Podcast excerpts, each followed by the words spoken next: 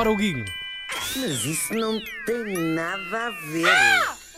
Ah, pois é, olha, hoje conto precisamente com os vossos. Ai, credo, ao longo da rubrica. Resta-nos falar do tato, claro, mas vou-vos contar acerca de uma condição que talvez não tenha propriamente uh, a ver com o tato, mas não deixa de ter a ver com um aspecto sensorial. Eu falo da raríssima condição, e é raríssima mesmo, acredita-se que afeta apenas umas quantas centenas de pessoas em todo o mundo, chamada analgesia, ou seja, ah. uma condição genética que impede estas pessoas de sentirem dor.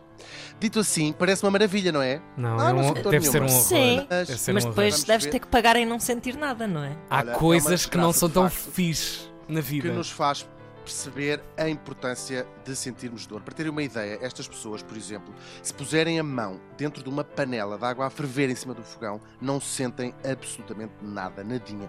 Elas não deixam de ter outras sensações, por exemplo, elas suam quando está calor ou arrepiam-se se passar uma corrente de ar, mas não sentem qualquer tipo de desconforto, por exemplo, se queimassem ou se batessem com o dedo mindinho do pé nas pernas da cama ou pisando a uhum. proverbial peça de Lego de manhã. Na verdade, as histórias destas pessoas são bastante tristes, é, é, verdade. Elas começam logo em bebés. Quando não apresentam aos pais, pensa, pensando nisto, qualquer sintoma habitual de que estão doentes. Por exemplo, elas não choram ah, com febre, não choram claro. rompe, com o romper Credo. dos dentes em, em, para os pais é um, é um desespero, claro. Não, nem sequer quando caem ou batem com a cabeça no chão. É um pesadelo, de facto, para os pais. A coisa fica um bocadinho mais triste nos primeiros anos de vida e da exploração do mundo. Talvez nós não pensemos muito nisto, mas mais do que os nossos pais dizerem sai daí, olha que está quente, ou uhum. não subas essa árvore, olha que cais é a dor que nos vai dando as verdadeiras barreiras daquilo que nós devemos ou não devemos fazer. É a parte mais importante da nossa aprendizagem. É muito comum os pais destas crianças começarem por achar que se trata de um problema cognitivo, porque os filhos são completamente desastrados, batem contra todas as coisas em claro. casa.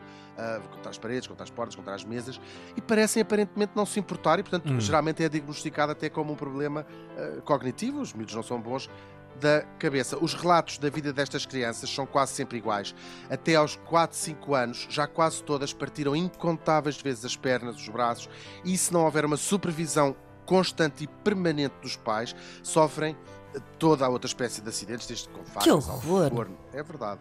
E depois, como nunca aprenderam as noções uhum. básicas do risco ou da claro. consequência das ações. Atiram-se para tudo, não é? E é verdade, a coisa agrava-se na adolescência. Há a história de um rapaz no Paquistão, há muitas histórias, mas de um Paquistão, que toda a comunidade acreditava que ele era um fakir, pela maneira como ele andava sobre. É um, é um caso clínico que ficou depois uhum. estudado, uhum. volta dos anos 30, penso eu. Ele andava sob o carvão quente, também tinha uma habilidade especial com espadas. Bom, a coisa é de tal maneira grave que a esperança de vida destas pessoas não ultrapassa os 20 Claro, o homem depois por dentro parecia um passador. Anos claro, claro. É, é, é, ligeiramente mais grave nos rapazes. Talvez ou por causa da sua natureza mais destemida, uhum. ou por serem culturalmente menos protegidos pelos pais do que as raparigas. Pois é. É, geralmente não chegam, não chegam aos 20 anos sequer. Uhum. Aqueles que ultrapassam os 20 anos é muitas vezes, imaginem, isto é tão triste, por estarem completamente paralisados por causa de quedas que deram outro tipo de acidentes. Eu sei, isto é tudo um bocado negro, mas esta condição, que não deixa de ser fascinante ainda que trágica. Medicamente, claro. É, tem alguns pontos, digamos, mais positivos, não para os próprios coitadinhos, mas para o resto de nós. É que estudando esta estranhíssima uh, doença genética, os cientistas têm tentado perceber a origem da dor e como tratar esse problema que é a dor crónica.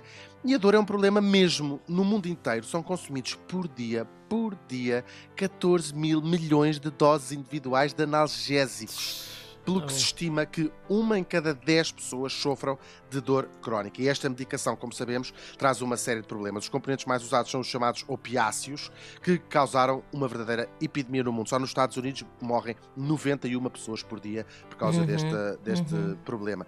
Uma realidade que pode ser combatida pela ciência e pelos tratamentos genéticos, ironicamente, através do estudo destes pobres desgraçados. Como disse a cantora portuguesa Ágata, sou mãe solteira, mas já não sinto dor. Na minha vida encontrei algo melhor. Mas isso não tem nada a ver. Obrigado, Sónia Tavares. Por acaso, uh, nesse caso, até tem um pouco a ver a situação. Um Opa, eu à espera de um inglês qualquer para fechar isto. Ai. É, o é fascinante e tristíssimo. Desculpem lá esta sério, balde de claro. água fria de manhã. Mas isso não tem nada a ver a fechar a ronda da semana de sentidos.